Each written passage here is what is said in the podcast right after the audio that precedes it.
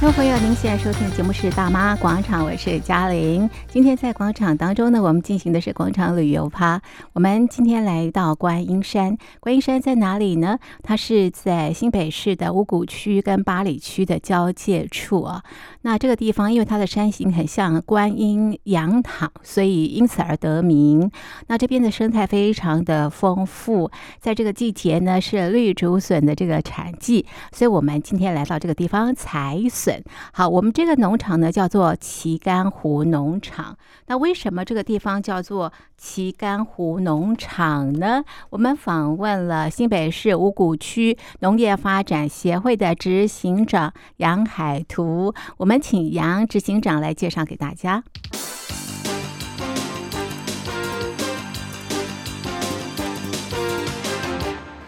一般我们说五股哈，为什么叫五股？有五个讲法。其中有个讲法说有五个坑谷，五个坑谷。那一般比较大家比较熟悉，可能是凌云路啦、民意路啦，因为那个两个路上去就是观音山风景区。那这两个大坑谷的中间夹了一个这么小的坑谷，哦，叫玉石坑，哦，所以这条路这个这这条叫玉石路，那这个坑叫做玉石坑，哦，那玉石坑上来，其实玉石坑哈、哦，以前它其实这个也也有个典故了。哦，玉石坑以前在早期国民政府还没来的时候是叫做古塞坑呀，古塞，因为那个，对对对，因为我们平原都是以前种稻，那到冬天的时候牛就放牧到山上，所以这个沿路吼都弄起古塞，所以说不好听，所以改成那就变成叫玉石坑。好，那整个玉石坑上来呢，呃，这个这个地方叫旗杆湖。哦，那旗杆湖为什么叫旗杆湖？因为听说这因为这边都。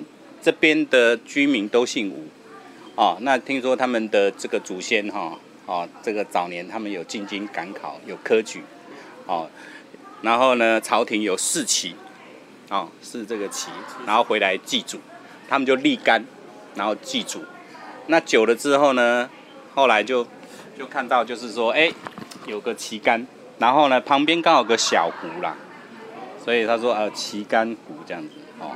那当然，这个是一个讲法。那另外一个讲法是说，我常在讲说，哎、欸，那个那个什么奋起湖到底有没有湖啊？没有。好像那个奋起湖，可能大家比较确定说没有啊，那边没有湖啊。那为什么要奋起奋起湖？哦，因为原来，哎、欸，有个讲法，就地形来讲，就是说山坡比较平缓的地方，类似那个茶壶的壶底，茶壶的壶底，哦，所以有这个旗杆湖，哦，这个是另外一个。讲法，对对对。那这边为什么要种这么多的绿竹笋？当然，绿竹笋哈，这个其实早年哈，观音山其实也不是种那么多绿竹笋，应该他们民国五六十年开始啦。那观音山以前种什么？种茶叶，哎，种很多茶叶啦、柑橘啦。那后来茶，尤其是茶叶，随着因为北部的工资比较高，那因为我们那时候生产是红茶，红茶单价比较低。啊，那北部就业机会多啊，所以你你你种红茶就就美合啊，所以后来就慢慢改种绿竹笋。那为什么改种绿竹笋？哦，那这个可能是农政单位他有发觉，就是说，哎，这边的土质啊，这边的土质气候，哦的环境，哎，很适合，有些种出来的竹笋都很好吃。农作物不外乎其实就是跟你的气候嘛，土质嘛，哦啊，水分涵养、日照啊都有关系。那尤其旗杆湖这边这个这个这个地区哈，种的竹笋，我发觉就奇怪，这边的竹笋确实都比较好吃。像每年我们农会啦、那个农业局啦、那个改改良场也都有比赛哦，得奖机平均啊，十年的平均这边绝对是总冠军。好，它不一定是每年得那么，可是平均起来这边绝对是总冠军。后来我们就发觉，原来这边它的。这个竹笋哈，它就适合种在山坡地上面，就是说它水分的涵养它不能太多。你种在地底下，就像这样种水果、种西瓜，水分太多没滴。那这边就是说它是山坡地，第一个它就是水分含含量偏少，排水好，所以它水分其实偏少。那另外一个很重要原因是日照充足，它整个这个这个山坡哈，好，那东边。好，那西呃西边，它刚好在处在一个这个山坡上面，所以那个日照非常充足。如果套炸，好，帕加埃波，所以它日照很充足，所以这边的竹笋变成说，它的甜度就很够，就是水分偏少，然后日照又充足，够，嘿，然后当然还有气候啦，因为像北部北部的气候，它就适合竹笋的生长，它跟南部跟其他地区可能相较起来，就是说这边的纤维质会比较细致，它幼粒然后它那个因为那个纤维比较比较细致，所以就就比较好，然后再来就是说北部这边，因为我们就靠近于消费市场，好，所以为什么观音山的竹笋这么有？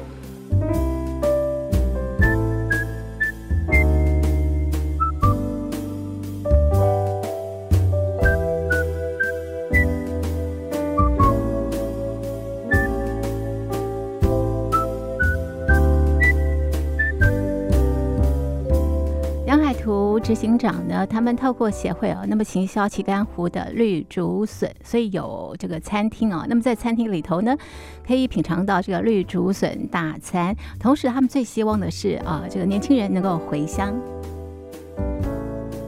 这个社区其实我们协会应该是在九十八年的时候开始来这个社区哦，因为像我们核心干部，其实我们都不住这里了，只是说我们协会。当初在推所谓的社区营造，哦，后来，后来这这个农委会的水保局的农村再生，所以我们刚好搭上这样的列车，所以我们这些干部就来这边社区来协助这个社区做发展。因为我们来到这里就发觉，哎，这边的社区种这么多竹笋，可是这个竹笋，哎，因为笋农比较不会做这个行销做推广，所以我们就来协助他，然后那我们透过。那个农委会水保局的农村再生政策，我们就是，诶、上课哦，他那个一定要先上课，上完课之后我们就写计划。所以你看我们现在很多这个设施，其实都透过那个水保局，哦，像现在现在是，现在又有那个新北市的农业局，哦，来来协助，然后我们这个硬体来协助我们这个硬体，还有比如说活动经费，哦，他都会都会都会来帮帮忙我们做行销推广。啊，我们协会反正就负责这样。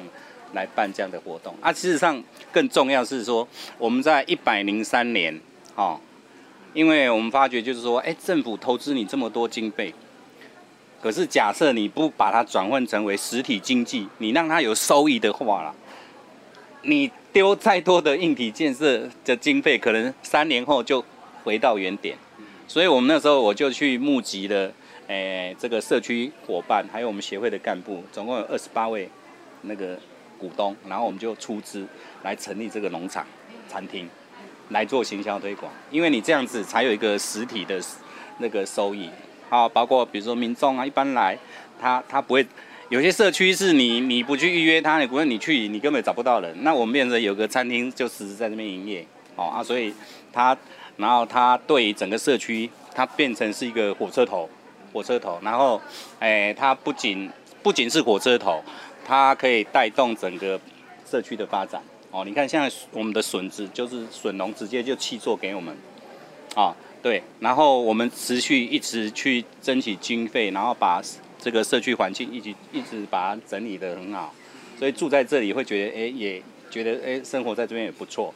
然后呢，然后我们有一些，比如说他不是笋农，可是哎，他可能可以来这边，呃，以前很多那个大学生啊，他就在那边打工啊。啊，像现在有些社区居民呢，他只要晚上，哎，他他们家没煮饭呐，他就来这边吃饭，哎，我们都直接就让就挨着刚打给的厝边啊呢，哦，啊，所以这个农场变成这个火车头，哦啊，这个让这个社区，嗯，就会变得很有生命力啦。这个社区就不会，因为有时候农村是这样子嘛，你假如没有个很好的发展，大家可能都往外去了，那你这个社区会一直没落，那这个竹笋产业也会没落。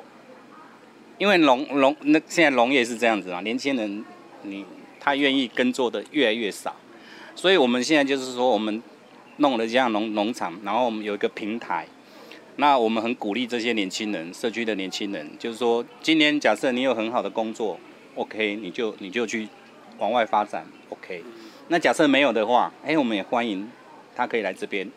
我们有导览呐，你可以做服务服务员呐，哦，还或是说像我们现在假日也都有在卖那个农夫市集，农夫市集，我们都我们没有叫他来，他他直接哎，他看到人潮，他他自己就来摆了。那我刚刚也在开玩笑，我们刚刚有两位，其实他是一对夫妻跟另外，他他们都是社区居民，我刚刚还开玩笑说，我们这边努力了十年，我们终于看到年轻人回来要参与。其实这个是我们很值得欣慰。那我自己之前也有人在我说，你你你你认为你最大的期望是什么？我就说，像我们一个不是住这里的人，那你们在这边做做，你最大的期望是什么？我说我最大的期望就是说，我要能够传承。有一天，他们在地的这些年轻人啊，他们愿意回来传承，这个是我们最大的期望。对。我不想成为连自己都讨厌的大人，所以我努力生存，所以我用力抗争。我们都在为了理想的人生努力，难道不是吗？开心的时候就笑啊，生气的时候你也和我一样会发抖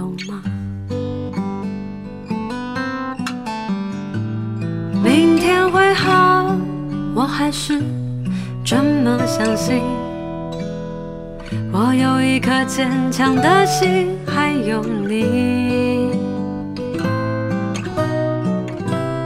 明天会好，我们牵着手一起抵抗每次逼近的恐惧，告诉自己不要放弃。成为更好的自己。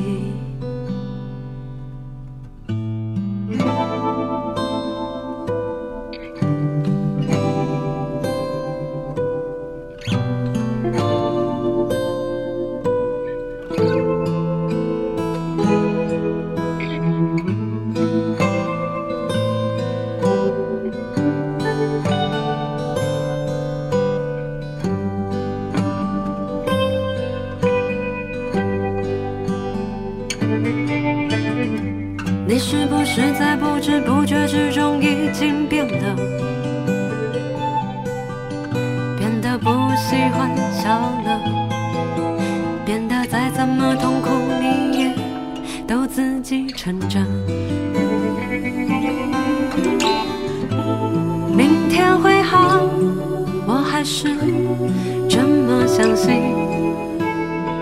我有一颗坚强的心，还有你。明天会好，我们牵着手一起抵抗每次逼近的恐惧，告诉自己不要放弃，成为更好的自己。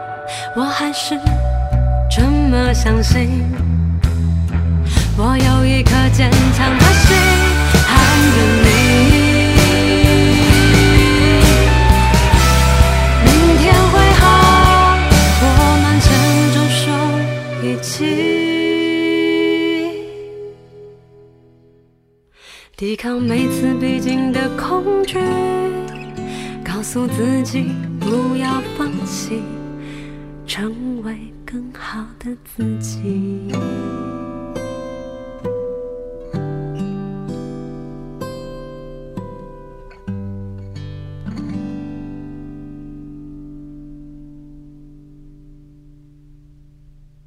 听众朋友，您现在收听的节目是《大妈广场》，我是嘉玲。今天在广场旅游趴呢，我们来到的是观音山的旗杆湖农场。现在呢是绿竹笋的产季，所以我们到这边来挖笋。刚刚认识了这个旗杆湖农场，那么接下来新北市五股区农业发展协会执行长杨海图要带我们去采笋喽。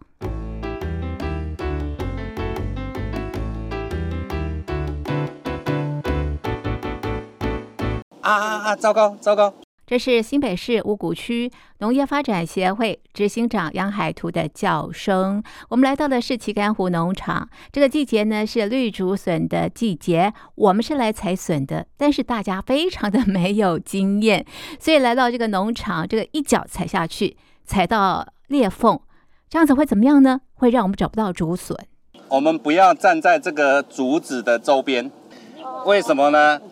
你看哈，竹笋会冒出土，会有两种现象。第一个叫做会有漏漏水，漏水就是那个土哈会湿湿的。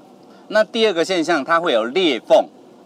所以呢，各位刚刚为什么跟各位提醒，就是说你今晚来个竹笋园哈，你不能去踩到这个竹子的周边，因为你把那个裂缝落水，那弄弄个大家拢无去啊，你等一下你会找不到竹笋。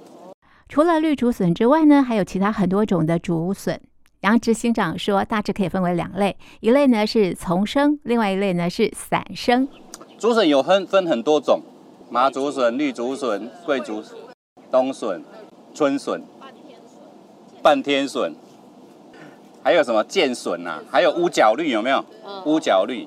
以上这些笋哈，其实大致它分两种形态啦，一种叫做丛生。像绿竹笋、绿竹笋、麻竹笋，还有什么乌角绿，这个都叫丛生。哦，那另外一种叫做散生，哦，什么呢？桂竹笋呐，哦，你刚刚说的那个冬笋呐，哦，梦中笋呐，那个叫做散生。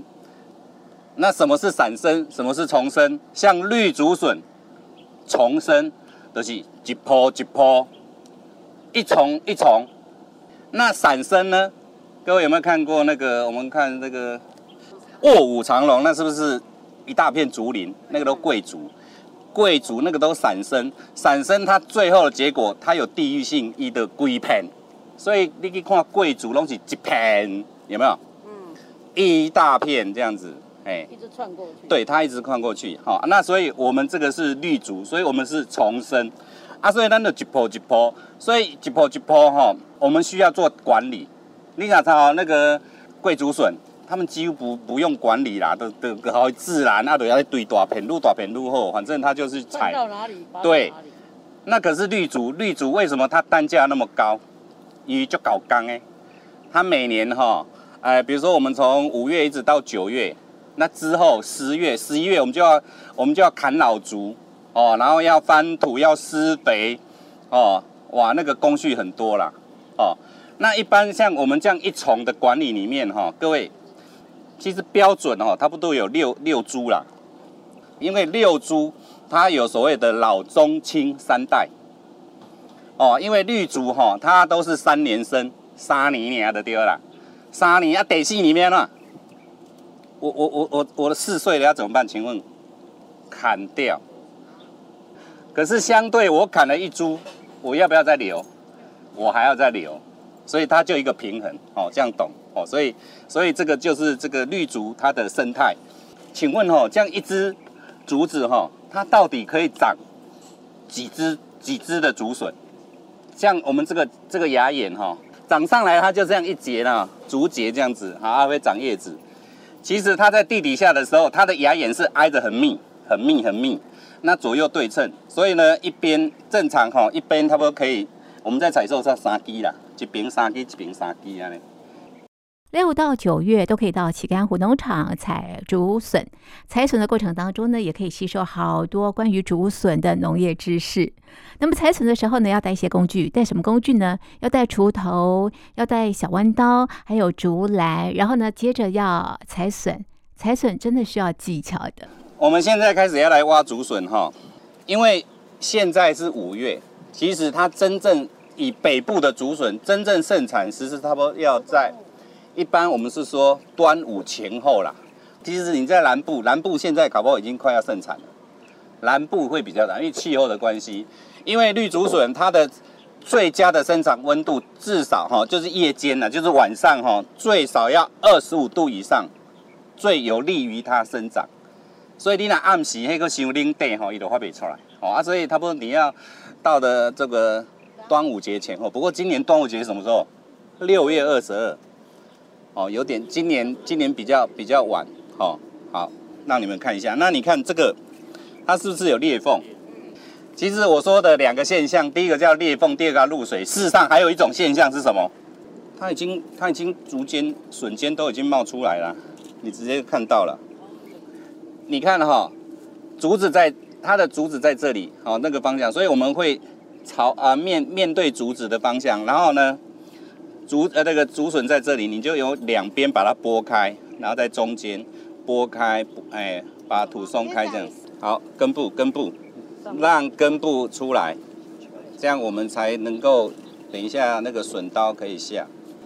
根部根部，哎，对对对对对对，根部根部。哦，看看到了哦。现在啊，杨执行长啊，就一一的指导我们怎么样才算，我觉得还挺不容易的。再挖开一点，再挖开一点，这样子。看到了，看到了，看到了。好的，好的，好了。好，不用再上来的，就在这里把它拨开就好了。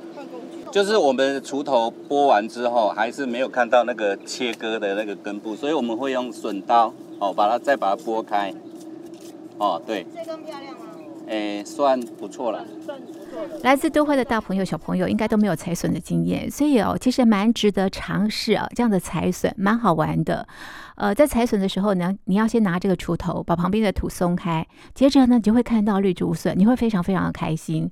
还没有结束哦，你要拿这个小弯刀把竹笋割下来，然后呢放到这个小篮子里面，接着再拍一张照，还蛮有意思的啦哦。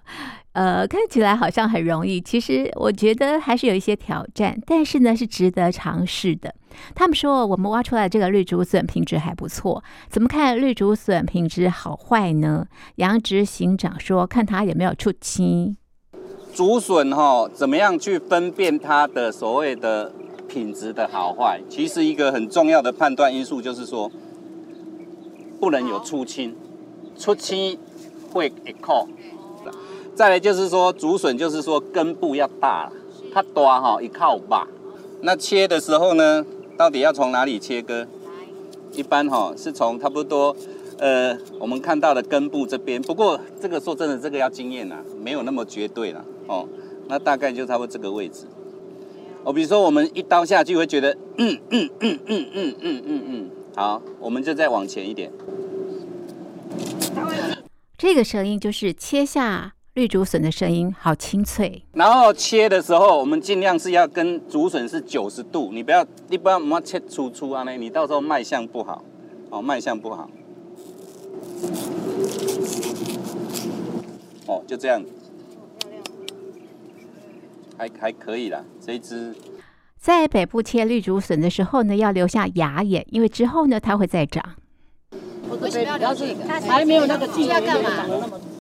因为在在你在往前的时候很老，那个纤维就很老。可是另外一个哦，它这边它都是牙眼。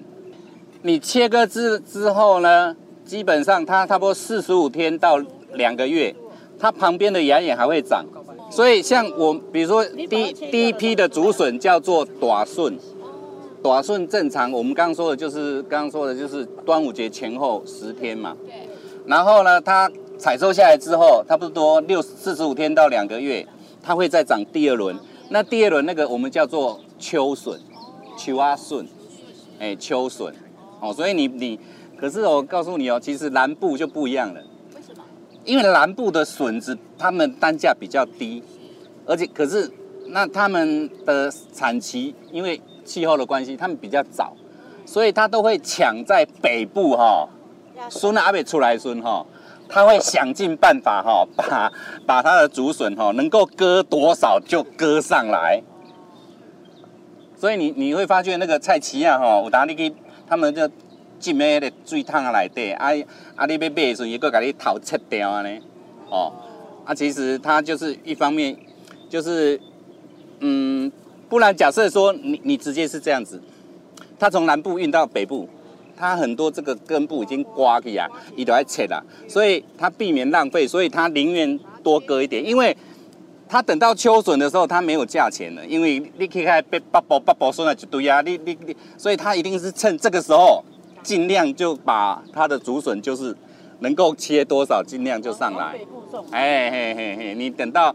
北部都盛产了，南部的笋子价钱很差了。那采完之后呢，我们要把这个土要覆回去，对不对？因为刚刚是不是说四十五天两个月它会再长，所以我们要把土覆回去。哦，我们要把土覆回去。哦，啊，这个要把它弄平。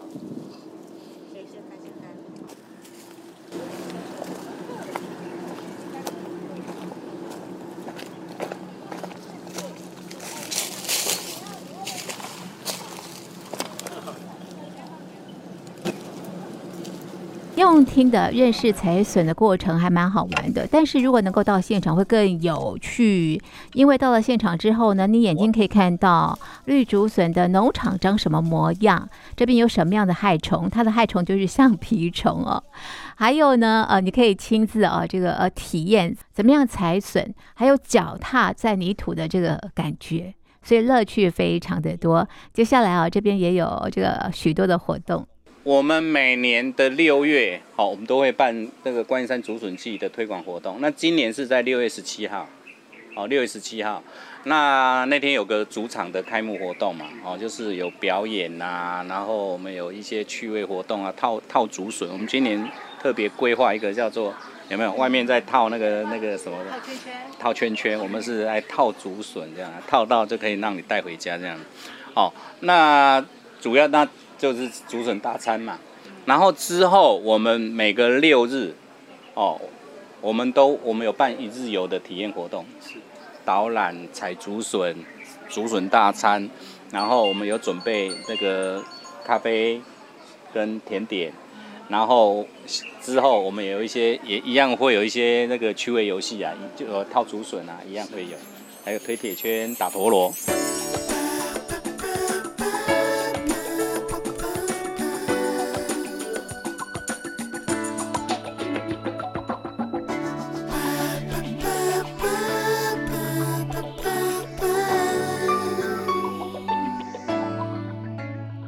朋友们啊，这就是在观音山的旗杆湖农场采绿竹笋，真的很有趣。不过非常的可惜，是因为现在哦，大陆还没有开放我们的这个好朋友哦，大陆的朋友到台湾来观光，所以呃，听众朋友现在只能用听的，真的是很期待哦，赶快开放观光。那么朋友们有机会到台湾来，真的是哦，台湾有许多的玩法，而且也可以认识很多这个农村的一些文化啦，农村的一些这个生活的样貌。